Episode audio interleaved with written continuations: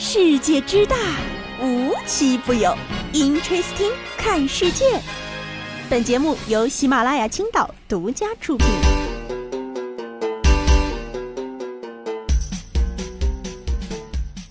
Hello，大家好，欢迎收听今天的 Interesting，我是悠悠。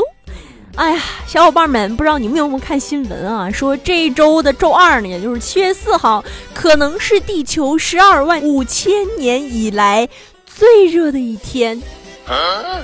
啥？热吗？青岛天天二十度加的，哎，我就别在这儿引起别人的羡慕嫉妒恨了啊！我反正前两天确实看到新闻了，北京前两天的温度达到了四十一度，不敢想象啊，真的不敢想象。K.O. 哎呀，前两天啊，悠悠真的是看到了一个非常无语的新闻事件。我不知道今年就是这种哎什么偷偷溜进别人家吃喝拉撒睡这种新闻为什么那么多？但是啊，最令我震惊三观的还得是这一条。前两天呢，有一个男子啊被曝光说他在三亚的某一个别墅内啊，然后偷偷的住了大半个月啊，就人家房主不在，他在里面住了半个月。是咋回事呢？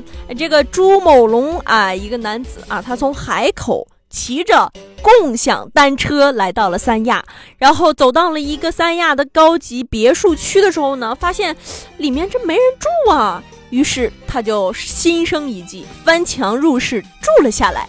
人家不仅住啊，在这个期间还喝光了别墅内的六瓶茅台酒。直到半个多月后的一天下午，哎，有一个前来他们家里打扫卫生的家政人员给撞见了，然后报警把他给抓获了。然后更搞笑的事情来了，哎，这不仅是国产版的寄生虫，还有一丝非常荒诞的东西啊！人家这个后续啊，有一个网红的博主痞佑发了一个视频，说自己当时看到了这个新闻的时候就傻了，发现，哎，这不是我的房子吗？简直就是让人无语啊！哎，你说骑车三百公里到我家喝酒的超级赛亚人，这是什么鬼畜剧情啊？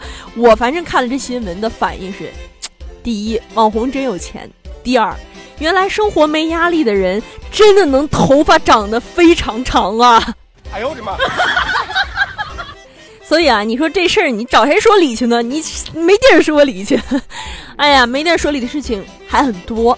前段时间呢，在浙江宁波啊，一个男子呢去银行取钱，哎，然后他当时呢去跟工作人员说自己需要取款二点五万元。这个银行工作人员啊，因为工作需求呢，就例行询问他的取款用途。男子啊就被问的不耐烦了，说：“行，既然你问我是吧，那我就将钱分批取出。我一次哎，我就取一块钱，哎，我明天还要过来。如果我不把你磨到公司把你开除掉。”那我就不行，哎，我每天我都得来。我呸！嗯，有目击者就说了啊，这个工作人员询问取款用途呢，其实也是这个银行规定的职责范围之内啊，主要是防止他被诈骗。但是啊，人家这男的认为钱是自己的，我取我的钱你还问这么多，有点不耐烦。最后啊，这个男子是真的把这个女工作人员给逼哭了，就委屈哭了，才一次性把这二点五万元给取出来。我真是很无语啊。就我觉得下次遇到这样的人，有一个解决办法，你就让他一块钱一块钱取呗。但是每取一块钱就要重新拿号排队，还治不了你了吗？哦吼。哎呀，不过我真的觉得，就是这种新闻看多了，接下来我看到了一个就是场所，非常适合给这类人解决解决问题，它叫妈祖调频理事。大家一定知道妈祖是什么，就是在福建那一边，他们会有这种信奉的海里的神明啊，就叫妈祖。这个妈祖的新闻历年来也非常多啊，比如说带着妈祖坐飞机的，或者怎么怎么着，特别多有意思的新闻啊。最近呢，有一张图就又在网上火了啊，哎，这个图片上呢是一个类似于派出所的一个地方，但是门上呢写的不是公安局，也不是派出所啊，写的是妈祖调频理事。人家啊，这个妈祖调频理事啊，位于福建莆田，而且啊，其他很多派出所也都有这样的调解室。民警也说了啊，当地人都很相信和尊敬妈祖，都不敢在妈祖面前说谎。于是啊，到妈祖调解室评理的时候，本来这个剑拔弩张的双方一进去就会平静下来，所以这个调解成功率就是大大提升。哎呀，所以说啊，没有妈祖的地方说话就没有那么心平气和，这不心平气和的人都应该拉过去。接下来啊，就有一个非常可爱的事情。前一段时间在河南啊，一个男生他在网上发了一个视频，视频内容呢，主人公是他的爷爷。这个爷爷啊，手里提溜着一只小狗，哎，边提溜边把它拿到秤上要称重。为啥呢？因为这男子啊，背着爷爷买了一只小狗，这小狗花了四千块钱。爷爷一听四千块钱。一斤得多少钱呢？于是就把它拿到秤上去称去了啊！一称啊，爷爷说：“这狗啊，能值了四千块钱吗？” 哎呀，不得不说啊，老年人的思想总是非常的简单又淳朴。不过我觉得啊，可能过两天，哎，爷爷就觉得，哎，孙子喂的三十块钱一斤的狗粮就配不上他的大宝贝了。毕竟啊，养宠物真香这种事情，在我们的父辈当中真的是频繁发生。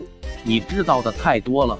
哎，大家应该都知道啊，这个俗称山河四省的山东、山西、河南、河北，每年高考生的这个数量是相当可观的，而且呢非常之卷啊。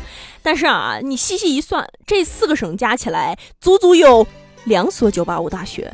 如果把山东踢出去，那剩下三省就是一所985都没有。于是啊，就有人提议，不如我们四个省的学子们一起凑凑钱，建一个山河四省自己的大学，哎，就叫山河大学。名儿挺好听的，你别说啊，在大伙儿的集思广益之下呢，短短几天，这个山河大学啊，从想法到规划，从校训到校徽到校址，从官网到招生简章到录取通知书，哎，你猜怎么着？全被网友给接力补齐了。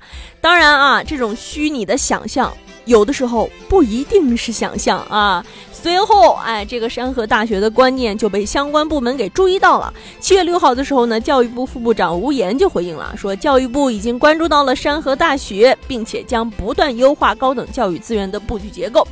所以啊，有些事儿呢，可能未来没什么结果，但是啊，你现在的这个虚拟却拥有了意想不到的力量，这不就足够了吗？好了，今天的节目呢，到这就结束了，我们下期节目再见，拜拜。